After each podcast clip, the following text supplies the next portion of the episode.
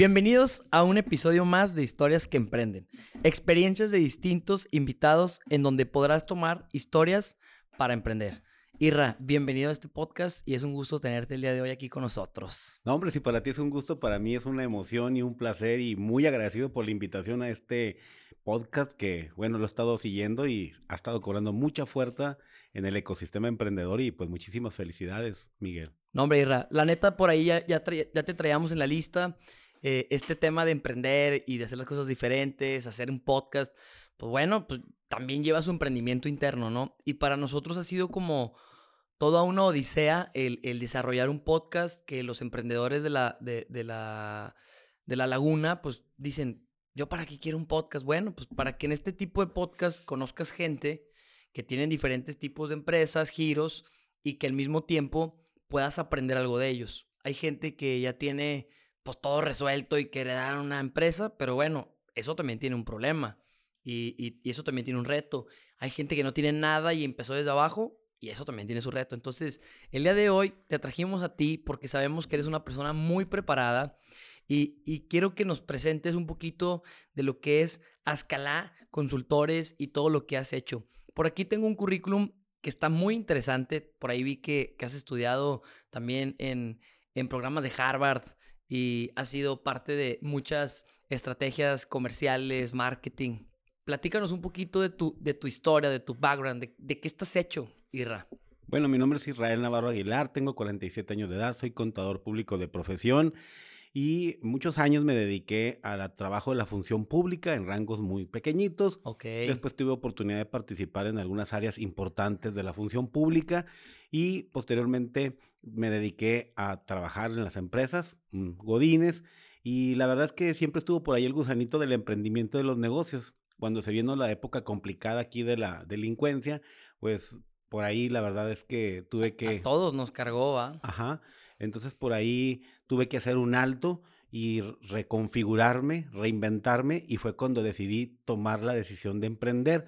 Yo empecé con una franquicia de Guadalajara que se llamaba Conflyer México y nos dedicamos a la comercialización de páginas web. Yo era un comercial, un ejecutivo comercial aquí y esa página, esa empresa, perdón, eh, estaba en Guadalajara y era la que maquilaba. En aquella época no había tantos programadores o diseñadores como hoy, que es súper fácil. Te estoy hablando hace casi 15 años y tu servidor me cargaba de la parte comercial. La verdad es que en seis meses recuperé la inversión y obtuve excelentes dividendos.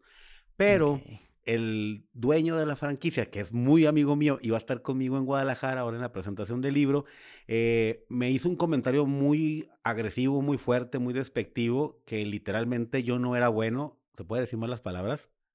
Sí, claro. Que no valía madre para vender y no estaba nada Estoy, errado. teni- estoy teniendo Tenía- problemas de audio, señorita. Tenía muchísima razón. O sea, realmente yo no era un buen vendedor. ¿Por qué? Porque yo toda mi vida me dediqué a gran parte de la función pública y a trabajar para las empresas, pero en áreas administrativas, como contador. Yo nunca me desempeñé como un emprendedor, como un vendedor y me costaba trabajo. Entonces ahí fue donde yo empecé a, a capacitarme para ello. Entonces un hermano mío me dijo, oye, eh, yo era flojito para la vender las páginas web. Entonces... ¿Pero eh, tú estabas en la área comercial ahí o todavía no? pues yo había adquirido la franquicia, era el dueño, pero pues era multitask, Claro, entonces claro. tenía que salir también a vender.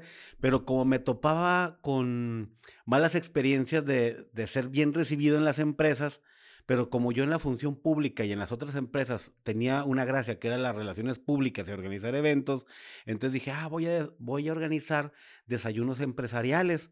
Y entonces en lugar de andar uno por uno, invitaba a los jefes de compras o a los de informática y en un desayuno empresarial ahí agarraba 25, 30 y de esos me compraban 10 o 15, pero en el desayuno se ofrecía una plática y como yo había estado paralelamente a estos trabajos como catedrático universitario en carreras administrativas de mercadotecnia, contador, LAI, LAI, me facilitaba mucho saber comunicar. Entonces, un hermano mío me dice, oye, ¿y por qué mejor no abres una empresa de capacitación? Te la rifas más capacitando y la gente se queda encantado no, no solamente por el desayuno, sino por la conferencia que tú das acerca de la importancia del marketing digital, del email marketing, de las páginas web, y la gente se quedaba fascinada. Obvio, dominaba el tema porque tenía facilidad de comunicar por el tema de la docencia y porque me había echado un clavado en aprender del tema, pero no es que yo fuera bueno para vender, no tenía técnica, no tenía proceso. Entonces ahí decidimos abrir una consultoría en temas de capacitación y así es como nace Ascala Soluciones Empresariales desde hace 15 años, pero en los últimos 5 años, como ha habido tanta competencia y hay colegas míos que se dedican a lo mismo, trabajo en equipo, liderazgo, comunicación asertiva, yo decidí enfocarme en tres áreas importantes.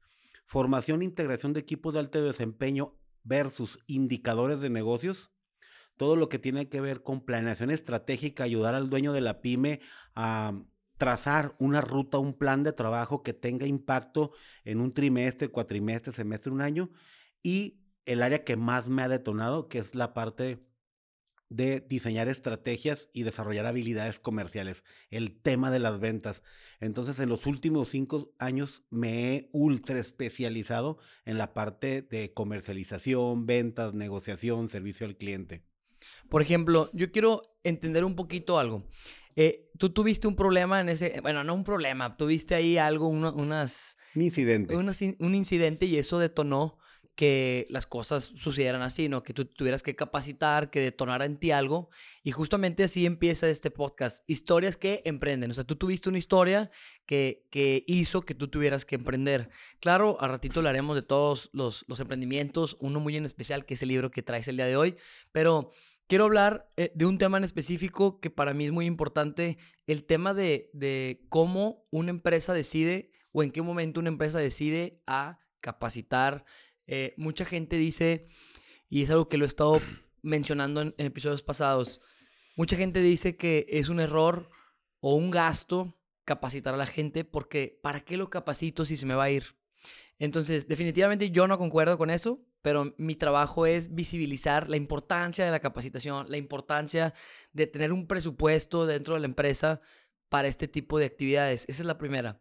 Y, y la otra es la importancia que es el, el ver por los demás y que como equipo o como empresa tenemos la responsabilidad de guiar al equipo por buen camino, ¿no? Entonces, ¿tú qué opinas o qué has visto, eh, ya que pues tú has sido el consultor, cuántas veces te han dicho, no, ahorita no, porque no tiene caso, mis vendedores no, eh, no lo merecen, no sé, platícame un poquito de esa experiencia. Tengo tres líneas que suelo escuchar del dueño de una pyme o del director de una empresa. Una es que sí capacitan de manera muy básica y primitiva solamente para cumplir un estándar o una normativa de la Secretaría del Trabajo y Previsión Social. ¿Sí? Ese es uno de los motivos por los que sí te contratan, porque es una exigencia federal de la Secretaría del Trabajo y tienen que cumplir porque donde hay una auditoría, pues les van a caer las multas. Segunda es lo que tú dices, y utilizan palabras peores. ¿Yo para qué invierto si son unos animales, unas bestias, no escuchan, no entienden? Aparte, les voy a invertir y se van a alargar y se van a ir a la competencia. Para mí no es importante.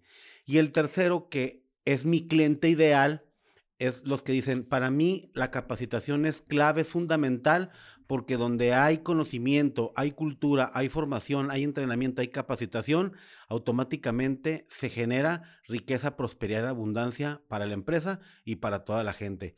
Y de hecho, te soy honesto, ahora que me he ultra especializado en la parte comercial, me he hecho muy selectivo con mis clientes. Si yo percibo que mi cliente es un troglodita o retrógrada, que no cree en su gente y que no cree en la capacitación, literalmente, aunque tuviese un presupuesto básico o grande, no me interesa darle capacitación. O sea, entonces yo como empresario, si quisiera trabajar contigo, de cierta manera, estoy obligado a, tener como los mismos valores. Sí. Sí, y, eso creo que está muy interesante y es muy bueno porque a mí también me obligas a, a, generar conciencia. O sea, yo, yo me quedaría pensando, oye, cotízame o quiero hacer este plan y luego, no, pues que siempre no. Y, y, y, a lo mejor yo me pongo a ver otras cosas y creo que eso también me va a impulsar eh, indirectamente a, a, generar un criterio de decir, oye, pues la gente es importante, o sea, no solo el dinero. Es que te la voy a poner más sencilla. Si tú eres un cliente, dueño de una empresa y tú crees en la capacitación, para invertirle en tu gente, para el crecimiento de ellos y de tu empresa, tú eres mi cliente y no hay ningún problema, cotizamos, negociamos y llegamos a un acuerdo y nos ponemos a trabajar. Pero si yo detecto que lo único que te interesa es invertir una pizcachita para cumplir con la norma de la Secretaría del Trabajo o haces un comentario despectivo de la gente y eso, así literalmente, yo le digo, oye, ¿sabes qué? Ya haciendo esta evaluación, este levantamiento, creo que no eres candidato para que nuestra empresa te brinde capacitación y me vacuno. ¿Por qué? Porque la gente nunca va a quedar satisfecha. Cada peso que invierte le va a doler. Entonces no eres un cliente ideal y potencial para mí porque te vas a convertir en un cadillo, en un dolor de, de jaqueca para mí. Para mí, en lo particular como vendedor y emprendedor, creo que es malo decir que todos tus clientes son clientes. No es cierto. Si tú tienes muy claro el perfil de cliente que tú estás buscando, es el cliente que tú vas a tener. Pero imagínate clientes que ya no solamente creen en la capacitación para fortalecer a su equipo y a su empresa, sino que empiezan en el tema de pichicatear y que extender líneas de crédito. O sea, no es negocio. No, claro. No es negocio. Digo, entiendo que el tema de, de la capacitación es es, un concepto que se ha visibilizado más, toda la vida ha existido, pero creo que el tema de los derechos humanos, el, e, tema de darle un espacio a los colaboradores, se ha visibilizado más y yo creo que eso es muy positivo porque eso genera conciencia y al mismo tiempo genera esta cultura interna de trabajo que, que hasta romantizamos, ¿no? La, cultura de Google, la cultura de, de Apple, la cultura de otras empresas, ¿no? Claro que no solo existen esas marcas, sino hay empresas locales muy buenas a las cuales yo les he aprendido. Y, justamente para acabar este, este, este, no este episodio, ya lo iba a acabar, no, no, no, para acabar este, este tema. bloque. Sí, este bloque, te quería preguntar, si yo soy una pyme y apenas me están saliendo las cuentas, ¿qué me, qué me recomiendas para ir construyendo o para irme preparando para cuando ya pueda pagarlo? ¿Qué, qué, qué has visto en tu experiencia? Bueno, la gente que tiene voluntad y que tiene visión saca el recurso de donde sea. O sea, eso no es sin ningún impedimento. La otra es que puede llegar a un acuerdo comercial con cualquier consultoría en capacitación de decir, oye, tal vez no te puedo adquirir un paquete de 48 horas, pero podríamos dosificar o chiquitear estas horas para poder. A mí me ha tocado hacer microlearning o microcápsulas en las cuales voy 45, 60, 90 minutos y lo hacemos una serie de sesiones de 6, 8, 10, 12. Entonces son los mismos tiempos, pero lo dosificamos. Al final de cuentas, te voy a poner un ejemplo, nada más les digo, oye, pero no me pongas que te dé esto en viernes, sábado, que son los días más cotizados y que mayor eh, valorados están por otras empresas. ¿Qué te parece? Te ofrezco este servicio bajo este esquema, pero que sean los lunes o los martes. Claro, ah, ponerse de acuerdo, ponerse Nos ponemos de acuerdo. Y hay gente que sí tiene, eh, pero son pocas las pymes, ¿eh? En serio no vengo aquí a decirte cosas nada más de hocicón, son cosas reales eh, y muchas pymes que sí invierten es por la exigencia de grandes empresas porque ellas son proveedores claro. y la empresa motora o la empresa tractora les exige y les demanda capacitación en su empresa porque si no los dan de baja dentro de su padrón y no pueden aspirar a ser proveedores de ellos, pero no es porque la pyme sí sea muy eh, visionaria o, tenga la voluntad de invertir en su gente. Lo hacen porque no les queda de otra. Sí, estoy de acuerdo que al final es como un crecimiento forzado, pero al mismo tiempo considero que el mismo sistema te ayuda a, hacerlo. O sea, de otra manera, ni una ni otra. Entonces, creo que a veces este tipo de empresas que están muy comprometidas, que obligan a sus proveedores, forzan a que se genere una cultura, ya que el patrón, en este caso los emprendedores, los dueños, etcétera, pues los obliguen a emprender, digo, a, que, los, que los obliguen a capacitar a su gente. Entonces, Considero que es sumamente importante, por eso quise traer este, de tantos temas, quise traer este a la mesa. Y el otro es, al mismo tiempo, considero que como se ha notado muchísimo este tema, ¿cómo podemos detectar a alguien que nos está estafando? Los, los clásicos eh, capacitadores, pero que no sean charlatanes, o sea, porque sí he visto en redes sociales charlatanerías de yo te voy a hacer vender los millones y métete a mi curso. Entonces, en tu experiencia también, ¿cómo recomendarías a la gente hacer como un análisis de alguien que, va en serio, que, que, de verdad vale la pena evaluar la empresa, evaluar a la persona y que se puedan meter a, capacitarse. Te voy a contestar, pero ahora como empresario. Okay. y aparte como vendedor profesional que me sé muchas técnicas. Las dos. Sí. Eh, a mí me ha tocado, por ejemplo, decirle, oye, eh, tu servicio, tus honorarios eh, no están dentro de mi presupuesto, pero te hago una contraoferta, una contrapropuesta. ¿Qué te parece si te cubro un 40, 50, 60% y el la diferencia en contrarresultados? Así me permite que hagamos una fase, dos o tres etapas para que el proyecto que tú me estás ofreciendo no descapitalizarme y también yo tener margen de maniobra de ver si es lo que yo estoy buscando y me está funcionando.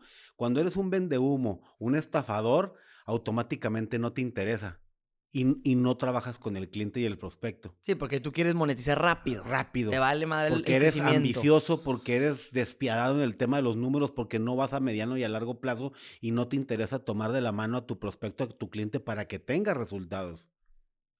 Y eso es lo que yo hago. Por eso me quedo con muchos clientes. Cuando yo detecto que si hay interés, pero a lo mejor en ese momento no hay presupuesto, le digo, campeón, ¿qué te parece si hacemos esto? El proyecto global, integral, cuesta 100 mil pesos. Si quieres, te lo divido en dos o tres fases para que en la primera veas cómo se acomoda la gente y qué resultados tienes. Y si quieres, vámonos por una parte para cubrir los honorarios y en la otra contar resultados. Y ahí una técnica, le digo, solamente que me gustaría saber al día de hoy cuáles son tus ingresos para poder yo medir el crecimiento y entonces tú me pagues no la diferencia de lo que acordamos, sino más bien págame una diferencia en, en base al retorno o al, o al margen de captación de recursos. Y me dice, no, es que, ¿y qué tal si tengo un crecimiento significativo? Te vas a ir largo, va a ser mucho. Dije, pero yo te voy a ayudar de algo que no existe, de algo que no tienes, porque es comprobable que en el último trimestre, semestre o en comparación al año pasado no lo has obtenido. ¿Qué te parece? Y hay gente que dice, no, mejor te pago. claro. O hay gente que muy audaz que me dice, va, de todas maneras no lo tenía. Exacto. Pero ya en la segunda y tercera fase me dice, no, ya mejor no, mejor te pago. Vuelven a negociar, etcétera. Sí. Siempre tengo una frase, conmigo todo es dialogable y todo es negociable. Totalmente. Esa frase es matona y es vendedora. en serio, aplícasela a cualquier persona y que te vea con naturalidad, con seguridad y que le vas a cumplir. Mira, campeón, conmigo todo es dialogable, todo es negociable. Y, y, creo que me hace mucho sentido con todo lo que mencionamos. O sea, que al final del día, número uno, tú iniciaste este podcast hablando de la comunicación. O sea, que sin saber vender, que si a lo mejor en ese momento no sé si te gustaba o no te gustaba, pero tú sabías comunicar.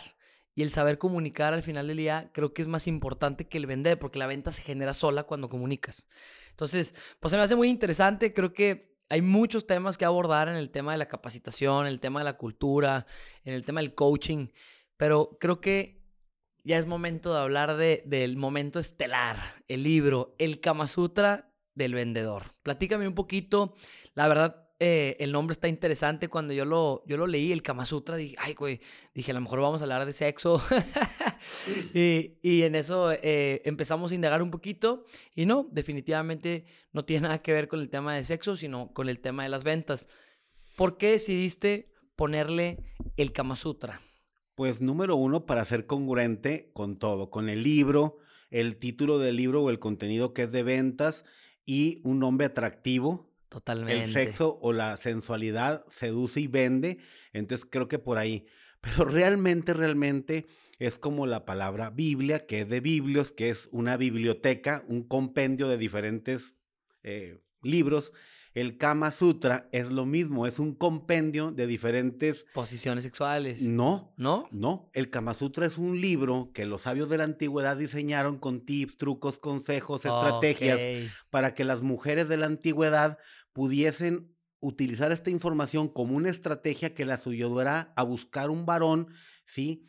Que las pudiese sacar de las castas más bajas. Entonces, ellas a través de este libro. O sea, los muñequitos sensuales o eróticos que todo mundo familiarizamos de las diferentes posiciones es una hojita o dos de ese compendio del Kama Sutra. Por eso eh, le puse este título para que sea altamente atractivo y vendedor y tiene como subtítulo El arte de seducir a tus clientes y multiplicar tus ventas en 30 días. Es decir, es, ok, el Kama Sutra para seducir a tus clientes. ¿Cómo? o para qué o cuándo. Ah, y multiplicar tus ventas en 30 días. Si tú pones en práctica cada uno de los capítulos, vas a ver resultados. ¿Por qué? Este libro nace también como esa solicitud, exigencia o demanda. Cada vez que yo terminaba un curso, un taller, un seminario, un congreso en temas de ventas, la gente se acercaba y me decía, oye Israel, recomiéndame algún libro, alguna literatura, o qué has aprendido tú, de quiénes autores, ayúdame. Y les pasaba mucho. Pero por ahí me salió, dije, oye, se me está yendo una gran oportunidad de negocio de poder ofrecer ese otro servicio a y ayudar a la vez. Y que la gente no suele leer mucho. O sea, entonces eh, no, se ven no, se van, no se iban a ir a una librería a comprar todos los 50 libros que yo les recomiendo. Entonces hice un compendio de lo más importante y lo más relevante que le puede interesar. Y desde el capítulo 1 hasta el último, casi es un proceso de ventas. Autoconfianza, seguridad, ambición, disciplina, eh, cómo prospectar, cómo segmentar, networking, storytelling, eh, comercialización B2B, si es una ciencia, una técnica, un arte, las habilidades y las competencias. Cada uno de los títulos tiene un nombre chingüengüenchón, cuchicuchesco, pegajoso, sensualón, cachondón, pero todos los capítulos van encaminados precisamente a desarrollar una habilidad, una competencia, una destreza que si la pones en práctica, simplemente el, por ejemplo, el capítulo El ritual del vendedor. En lo particular, yo no salgo a campo, a prospectar, a vender, a visitar a mis clientes, si yo primero no me tomé una taza de café, me bañé, medité, oré, hice ejercicio, eh, me vi al espejo y me dije, campeón, hoy es tu día. Hago literalmente todo, un ritual para poder traer esa energía, esa vibra, esa mentalidad y salir al campo como un como un dios. Un, toro de Un gladiador. esa me gusta, un gladiador, a seducir, a conquistar. Entonces, ese capítulo, si lo pones en práctica, así lo ves. Fíjate que mencionando algo que se parece a lo que comentas tú, es lo de tiende tu cama. No sé si alguna vez lo has escuchado. Claro.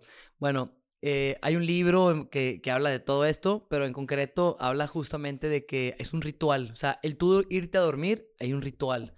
Eh, el despertar, el, el, iniciar tu día es, lo primero que hagas, tiende tu cama. O sea, el primer task que es levantarte, palomealo teniendo tu cama, recogiendo tu cuarto, haciendo, eh, para, que eh, para que tu entorno sea algo positivo y eso te permita traer pues las vibras, el tema anímico y, y, el libro está muy padre porque justamente habla un poquito de esto de, de que internamente de verdad o sea, han querido como demostrar científicamente la importancia y la relatividad que existe de cuando tú estás preparado y haces algo y los resultados que puedes llegar a tener cuando no estás preparado y haces algo. Entonces está muy interesante lo que comentas. Yo en lo particular sí creo en esta parte mística, esotérica, energética. Claro. Pero si le quitáramos esa, esa, esos temas, militarmente hablando, es una realidad. Sí, la disciplina. Lo primero, cuando te levantas, militarmente hablando, lo primero que tienes que hacer es tender tu cama y que quede impoluta, impecable, casi perfecta. Y posteriormente irte a bañar, 5 de la mañana, agua helada para energetizarte, desayunar, hacer ejercicio y pues recibir el parte que tienes que emprender, ¿no? Todas tus actividades. tienes que ponerte a trabajar. Oye, por ahí estaba leyendo los, los títulos de, de, los capítulos y me llamó mucho la atención que por ahí vi algo que decía arte, ciencia y técnica. Platícame un poquito de esta parte. Eh, ¿Es un capítulo? ¿Es parte de un capítulo? Platícame. Sí, es el título de un capítulo en el cual se hace una pregunta para que sea disruptiva y la gente diga, no, es ciencia, es arte, es técnica. Al final te doy el spoiler, se dice. Ah, ok, sí, eh, sí, sí. Son las tres. O sea, ¿por qué es técnica? Porque es un proceso. Es el 1, 2, 3, el ABC. Tienes que cumplir un proceso. La gente piensa que un vendedor tiene que ser un merolico profesional y alguien que hable mucho. Venden más los que son más disciplinados, organizados y planificados que el que es un merolico. Entonces, es técnica porque es un proceso. Un artista tiene una técnica para poder eh, cristalizar o materializar su estilo eh, de fotografía, de video, de cine, de escultura, de pintura. ¿Por qué ciencia? Porque se requiere mucho conocimiento, constantemente estar investigando, documentándote, explorando. Eh, no puedes decir ya me las sé todas, porque no es así. sea, por ejemplo, yo no domino la parte de marketing digital, pero reconozco que no lo sé, reconozco que es una tendencia, no una moda, y reconozco que hay gente más brillante y más talentosa que yo, entonces yo me acerco a eso, pero no me quedo eh, estancado o anquilosado, diré mi abuelita, a no decir, oye, esto se necesita. ¿Y por qué es arte? Porque mueve las emociones. De hecho, conecta, puente, puente con la gente. Genera confianza, empatía.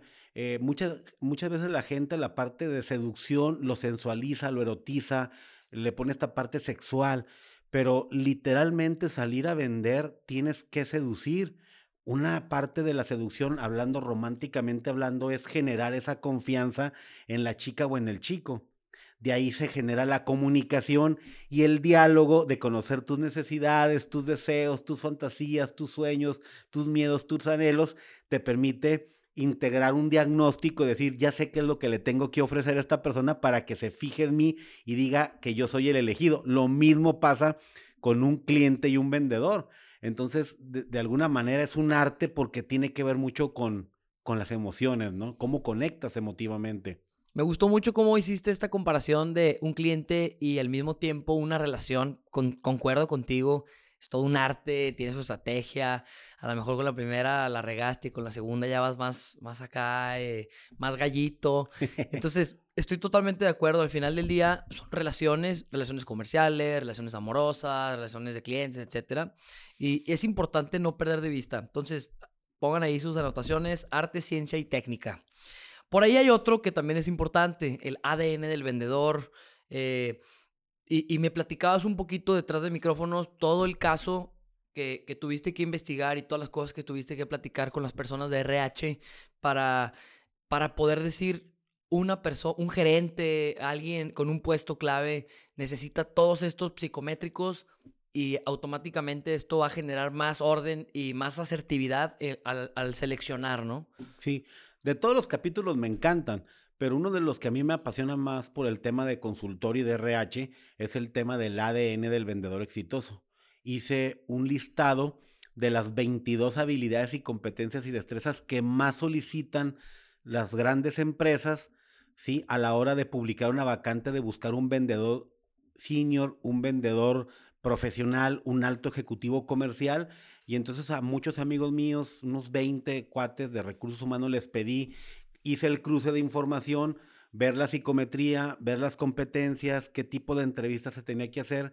Y en ese capítulo no es muy grande, pero sí vienen las, las 22 competencias y yo te explico cuál es el impacto de tener cada una de ellas. Entonces, ¿de qué te puede servir como dueño de una empresa, como director comercial o gerente de recursos humanos? Te pueden servir de dos maneras. Una, ya sabes qué perfil publicar a la hora de contratar a alguien y atraer talento. Entre más habilidades, competencias y destrezas de esas 22 tenga, significa que vas a traer talento. No va a ir a aprender a tu empresa, va a ir a poner en práctica lo que ya trae de otra empresa o naturalmente ya trae esas competencias y ya tienes identificado de cuáles adolece y cuáles hay que fortalecer una vez que tienes ingreso a la empresa. La otro beneficio es que si eres gerente comercial o de recursos humanos, dices tú, oye, pero es que yo ya tengo a toda la gente y no pienso contratar más y están bien chafas. Ah, le pides al de capacitación, al de RH, que esas 22 competencias te haga un plan de desarrollo, un programa de formación y de entrenamiento de alto nivel para que esas 22 durante los próximos cuatro meses, seis meses, todo el año estén formándose, capacitándose, entrenándose y desarrollando eso. Entonces, e, e, ese solo capítulo es oro molido para un gerente de recursos humanos. Y para también los dueños. De, dueños, o, el director comercial que dice, ¿qué hago? O sea, claro. porque muchas veces el éxito y la buena paga de un director comercial es la suma del buen trabajo de cada uno de ellos, o sea, el, el, cúmulo, el pool de resultado es ese, ¿no? Entonces, si traes bien alineada a tu fuerza de ventas, pues el éxito lo vas a ver reflejado en tu bolsillo y pues en el reconocimiento de tu trabajo.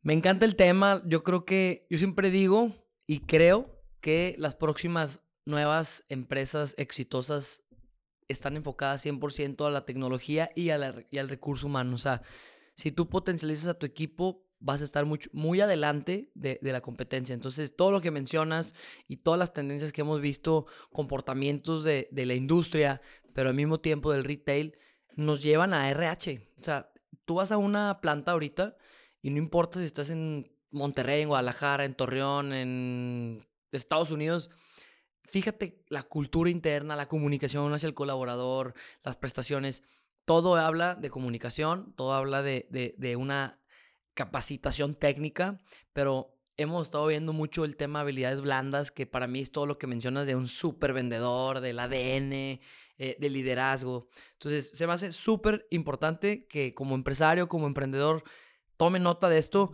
y qué mejor que el que hace el libro lo pueda explicar, ¿no? Entonces, si ustedes compran este libro, que ojalá lo hagan, puedan también ahí buscar a, a Irra y preguntarle, oye, ¿qué onda con esto? O al mismo tiempo contratarlo, ¿verdad? Claro. Entonces, Irra, por ahí creo que a ti también te tocó ser emprendedor con este libro y quiero preguntarte algo. Por ahí en el libro hay un sello. Este sello, ¿por qué lo presumen tanto los que, los que, los que escriben libros? Y quiero que me expliques el trasfondo de la empresa que genera ese sello, lo que a ti te costó eh, generar este sello en tu libro. Y en general, platícanos la experiencia de escribir un libro, imprimirlo, ir a platicar a la gente, comunicarlo. ¿Cómo ha sido esta experiencia para ti? Híjole, es que tiene muchos matices, pero número uno, te soy honesto, sí lo mantuve mucho en silencio o en secreto, porque dicen que del plato a la boca se cae la, sopa y se ceba. O sea, eso sí, eso es una parte que yo lo mantuve. Aparte porque sabes que la gente, ¿y tú por qué es un libro? ¿O quién eres tú? O ni siquiera hay un precedente para que tú escribas un libro. Entonces también esa parte por ahí la manejé. Eh, y de repente, aunque soy un hábil comunicador, el tema del libro, como no había detrás de mí una historia de alguien. Ok. ¿sí? Un background que a lo mejor sustentara y que te haga sentir seguro. Eh, entonces, sí, de alguna manera era como algo tímido. Entonces, yo me puse a escribir el manuscrito.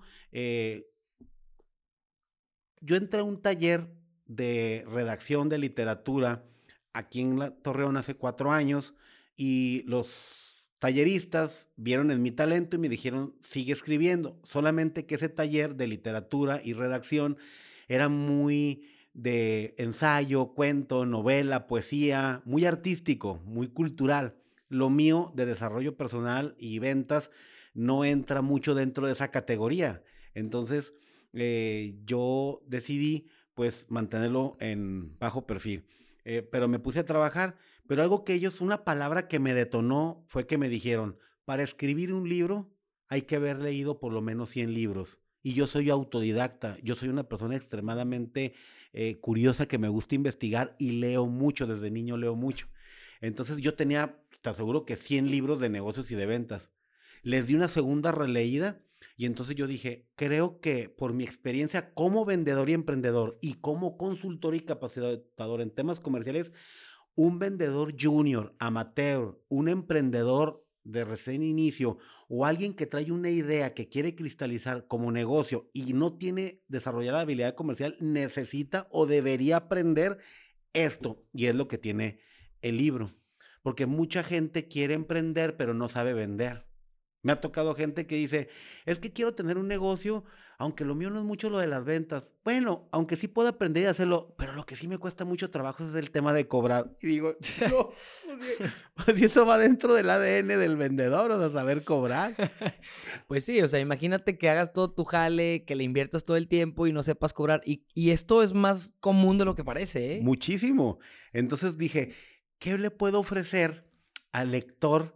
Que le ayude verdaderamente a desarrollar sus habilidades de A a Z, de 1 a 100.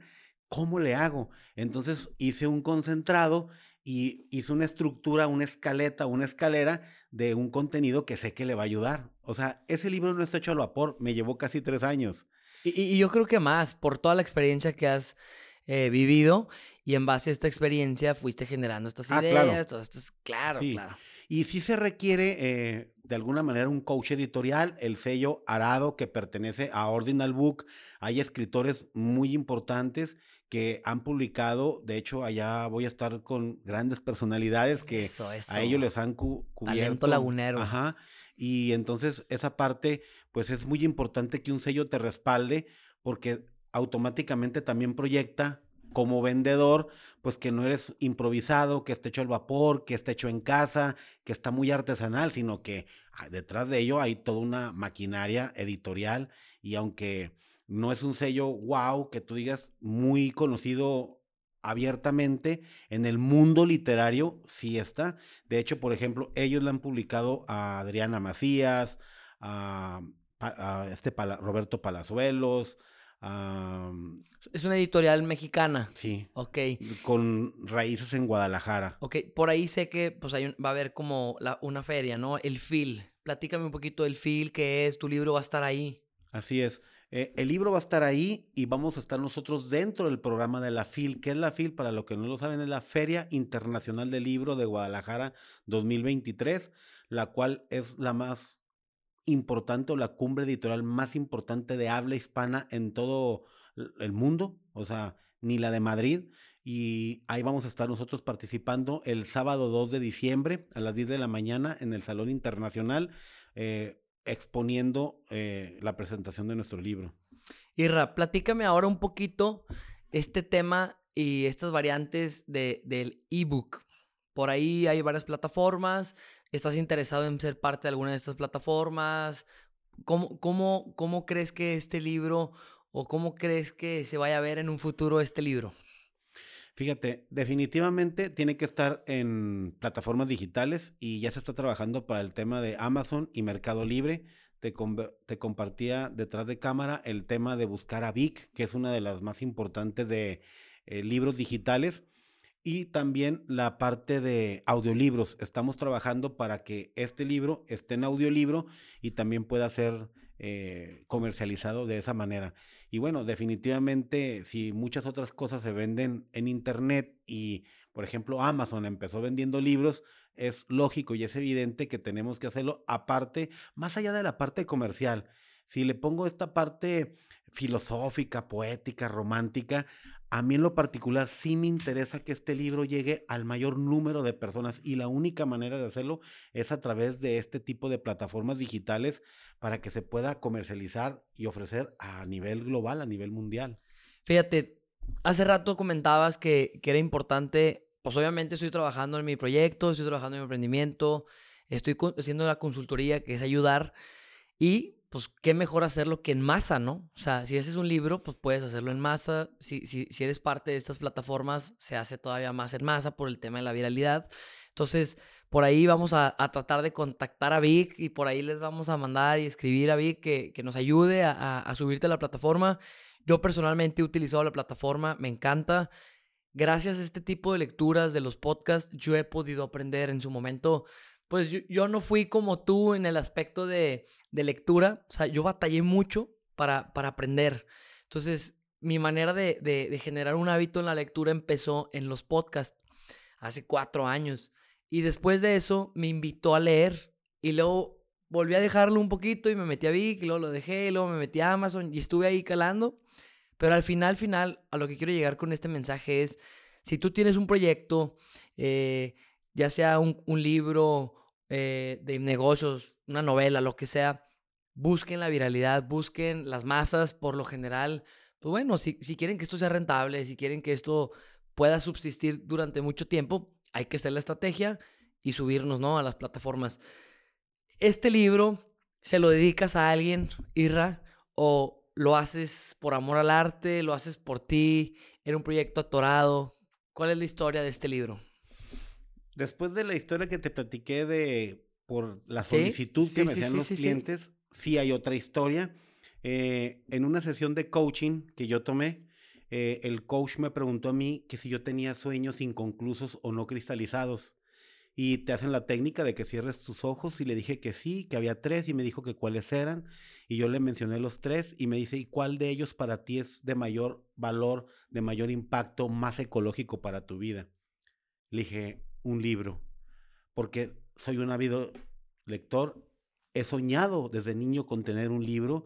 Sería para mí una ofrenda para mi papá que viera, porque mi papá, él no tiene estudios, pero él era vendedor de libros antiguos y siempre estaba metido entre libros y yo por eso tenía esa afición a leer, ¿no? Porque la forma en que mi papá traía ingresos a la casa para poder alimentar a sus hijos era a través de la venta de libros usados. Entonces para mí sería, es un honor. Y me hace una serie de preguntas, que eso es lo más brutal en un coach. ¿Y cómo se llama tu libro? Mm, no. ¿Y de qué trata? Mm, no. ¿Y qué capítulos tendría? No sé. Me dijo, sí, ¿sabes cuál es la respuesta, verdad? Le dije, que no he hecho nada. no has hecho nada. O sea, es nada más un sueño. Dice, los sueños son objetivos con fecha de caducidad. Necesitas hacer algo. Y un coach no te puede decir qué debes hacer. Pero él me hizo una sugerencia. ¿Alguna vez has ido a la Feria Internacional del Libro? No. Me dijo, ve.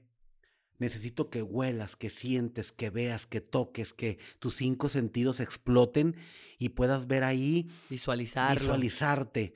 Visualizar a la gente que dices tú. Y me encontré a Paco Ignacio Taibo II, a Jürgen Klarik, a Carlos Muñoz. Los vi firmando libros, autógrafos. La gente se les juntaba, fotos. Y luego me llevé a mi hijo, el primogénito Emilio, el que ahorita tiene 20 años. Y él deslumbrado me dijo, papá, esto está impresionante ¿esto es lo que tú quieres hacer? Y le dije, sí. Me dijo, hazlo. Entonces imagínate, en ese momento, ¡pum! Dije, sí, esto es lo mío y lo voy a hacer. No sé cuánto me voy a demorar. Y empecé a buscar en esa primera vez, hace cuatro años que fui, gente que me orientara. Yo te juro que sentí que llegué de la sierra con mis cajitas de campechanas y, hola, ¿qué tal? Así me sentí, o sea... Sí, o sea, porque no sabes nada, campeón. Pero ahorita te puedo decir que me metí a un circuito o a un círculo que poca gente... Claro, tiene acceso a él. Tiene acceso a él, ¿no? Pero han sido cuatro años de seguir contacto, WhatsApp, mail, videoconferencias, pláticas, invertirle, ir cada año. ¿Tú crees que esto es amor al arte? ¿Es un tema de dinero? Y, lo, y lo pregunto por ti y si tienes otra respuesta de los, de los demás artistas que conoces. Y te lo digo y te lo pregunto por lo siguiente. En este caso yo puenteo contigo, o sea, a, mí me pasa muy parecido a lo que tú haces de diferente manera. Para mí son los podcasts, por ejemplo. O sea, yo tengo una ortografía de risa, eh, una redacción que neta a veces hasta me da pena, pero bueno, prefiero, yo siempre soy de la idea de prefiero dejar las cosas mal hechas que no hacerlas. Entonces, yo puenteo mucho contigo con esta emoción, con esta conexión que tú sientes, porque creo que no todos tienen este power de sentirlo. Y, quisiera que nos platicaras cómo le haces para vibrar de esta manera, cómo le haces para contagiar a las personas que están viendo este podcast de que, güey, ¿qué necesitas para levantarte y ponerte a jalar y, dejarte de victimeses y, que de verdad hay un impacto, ¿no? Que este podcast tenga un impacto que, que, se corte este fragmento que vas a comentar para que lo repliquen y la gente diga, ah, mira, un buen consejo. Te lo puedo responder de la manera que lo aprendí una vez en un taller que yo tomé. Adelante. no sabría yo cómo explicarlo, pero cuando tomé el taller me dieron las palabras para poderlo explicar.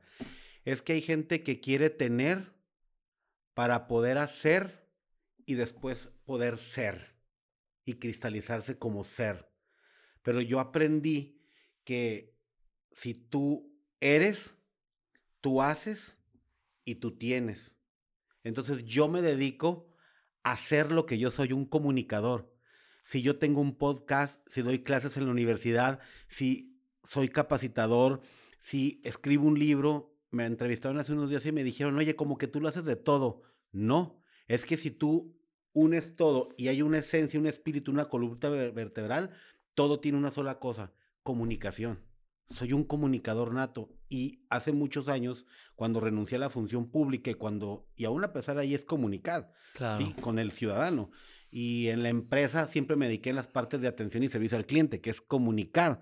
Pero te puedo decir que toda mi vida me he dedicado a la parte de la comunicación, al contacto con las personas y cuando yo emprendí ya en cuenta propia fue, me voy a dedicar a lo que me apasiona, que fue otra frase que una vez escuché, haz de tu pasión un negocio. Hay gente que difiere, yo no difiero. Literalmente si utilizas la técnica japonesa de Ikigai, que es buscar para qué eres bueno, qué te gusta, eh, dónde está el negocio, al final de cuentas yo descubrí que lo mío es comunicar y que hay un abanico enorme de posibilidades para poder tú trabajar de muchísimas cosas. Y no es que le hagas al todólogo. No, pues obviamente tú vas eh, desarrollando ciertas habilidades, gustos, y como yo siempre digo, cada quien paga los impuestos como quiere. Habrá gente que, habrá gente que sí es fan de esa frase, habrá gente que no, que no concuerda. Al final, lo único que importa es que hagas, o sea, que hagas y que no te detengas y, y, que no estés en el chillón quejándote, sino al contrario, que te pongas a chambear. Entonces, Irra, muy rica esta conversación, qué chingona conversación. Me llevo muchos aprendizajes, por aquí anoté todos, literal, para ahí poder este, compartir este contenido. Pero me gustaría cerrar con, con, con tus datos, o sea, cómo puede la gente buscarte, un celular, un WhatsApp, eh, un Instagram, una página web, no sé, por dónde te pueden contactar. Sí, literalmente Israel Navarro Aguilar, por todos los años que ya tengo, ahí me vas a encontrar inmediatamente. Si es un WhatsApp, es el 8711 889941 está muy sencillo. Y en redes sociales con el nombre de la empresa que es Ascalá Soluciones Empresariales. Ahí nos pueden encontrar. Pero la gente, la mayor parte, me busca en internet y claro. por diferentes actividades que he hecho allá de volar aparecen fotos y el nombre de la empresa y todo eso. Irra, te agradezco muchísimo que hayas venido a este podcast. Ojalá que nos volvamos a ver para que nos platique la historia de, de qué ha pasado con el podcast, qué ha pasado con, con este tipo de proyectos que traes. Y no dudo que nos volveremos a topar en el camino. Te agradezco mucho. Y a todos ustedes, no se les olvide darle suscribir al canal, compartir este podcast que, que es con toda la intención de ayudarlos a ustedes y a todos los que quieran emprender. Entonces, Irra, chingón. nos, vemos en el, nos vemos en el próximo episodio.